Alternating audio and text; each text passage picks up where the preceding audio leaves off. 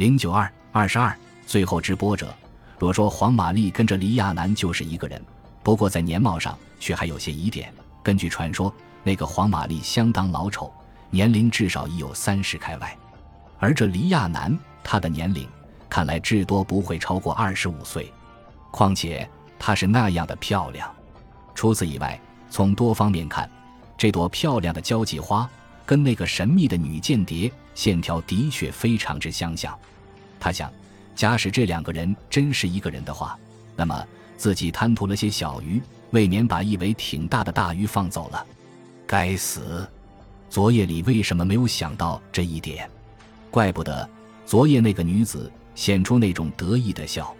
她从座位里跳起来，抛掉烟尾，她像追寻她的失落了的灵魂那样，飞奔到门外，跳进了一辆停在门外的旧式小奥斯汀内。他决定再到海鹏路二十四号的屋子里来试一次，能不能把已失落的机会重新找回来。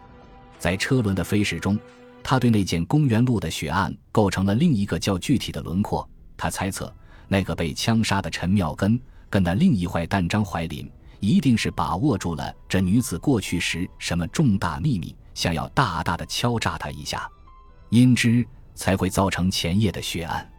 而那张怀林。或许前夜也是那位蓝色死神的名单上之一个，因为一向他跟陈妙根原是同出同进的，而他之所以能免于一死，那不过是由于一种偶然的侥幸而已。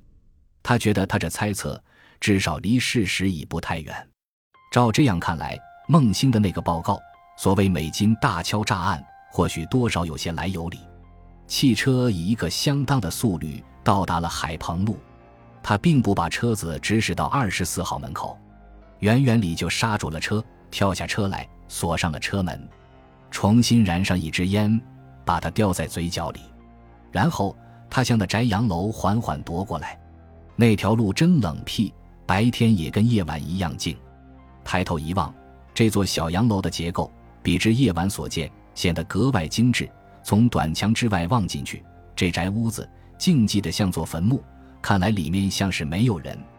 短墙边上有两部脚踏车倚靠着，其中之一部是三枪牌的女士跑车。他匆匆一瞥，没有十分在意。短墙的小铁门照旧虚掩。他轻轻推门而入，踏上阶时，伸手按着电铃，立刻有人出来开门。开门的人正是昨夜那个小女孩秀英。啊，陆先生，是你。女孩的脸上。带着一脸平静的笑，闪开身子，让他走进门去。这女孩子的神气使他有点奇怪。他把鲁平引进了一间寂静的会客室，招呼他坐下来。然后他说：“鲁先生，我已等了你半天了。你知道我要来？”他的眼珠亮起来。女孩点点头。他又说：“鲁先生，昨夜里你把你的帽子遗忘在我们这里了。”他回身走到一个帽架之前。取下那顶呢帽，双手送还了他，随后又说：“先生，请等一等，还有东西里。”这女孩子像是一个天方夜谭中的小仙女，她以一种来无声去绝迹的姿态，轻轻走出市去，而又轻轻走回来。她把两件东西给了鲁平，说：“李小姐有一封信，一件礼物，嘱我转交给你。一封信，一件礼物，交给我。”鲁平从这女孩子手内接过了一只漂亮的小信封，跟一只蓝色丝绒的小盒。那封信信面上的字迹非常秀丽，不知如何，他的手在接过这封信时有点发震。他赶快拆信，只见信上如实写着：“鲁军，我知道你一定要来，不一定今天或者明天。我知道，当你再来的时节，你已把某一个哑谜猜破了。在你看到这封信的时候，我已踏上了遥远的征途。”此刻或许是在轮船上，或许是在火车上，或许是在飞机上。非常抱歉，我不能再像昨夜那样招待你。昨夜里的某一瞬间，我好像曾经失掉过情感上的控制。由于心理冲突，我曾给予你一种机会。或许你是明白的，或许你还不明白。假使你还不明白，等一等，你会明白的。凭这一点浅薄的交易，我要求你不要再增加我的纠纷。在上海，我未了的纠纷是已经太多了。昨夜你忘却接收我的钻石指环了，为什么？你好像很看重这个指环，让我满足你的贪婪吧，请你收下，做一纪念。愿你永远生长在我的心坎里。世界是辽阔的，而也是狭隘的。愿我们能获得再见的机会，不论是在天之涯，是在海之角。祝你的红领带永远鲜明。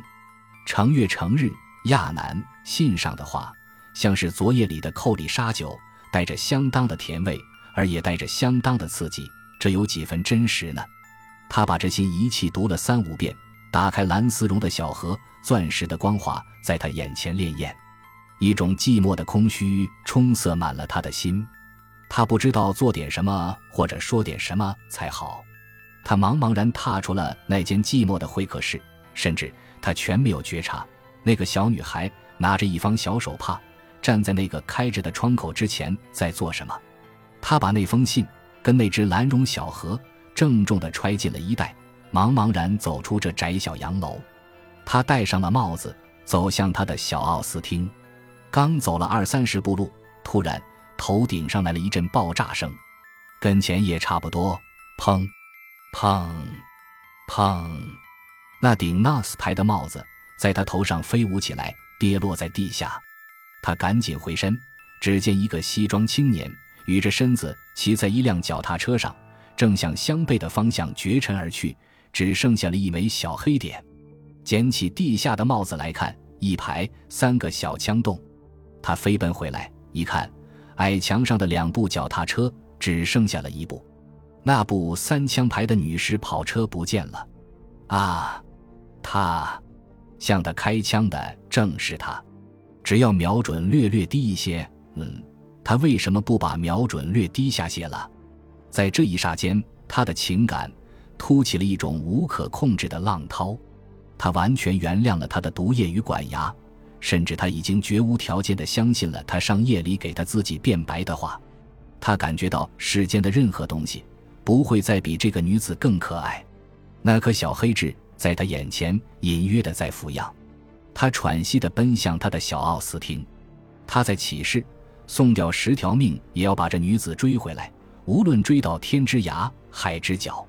但是，当他喘息的低头开那车门时，突然一个衰老的面影映出在车门的玻璃上，这像一大桶血水突然浇上了他的头，霎时使他的勇气整个丧失无余。可怜，他们间的距离是太远了。他怅惘，踏上驾驶座，怅惘地转动着驾驶盘。怅惘地把车子调转头，太阳已向西移，在那条寂寞的路上，在那辆寂寞的车上，在那颗寂寞的心上，抹上了淡白的一片。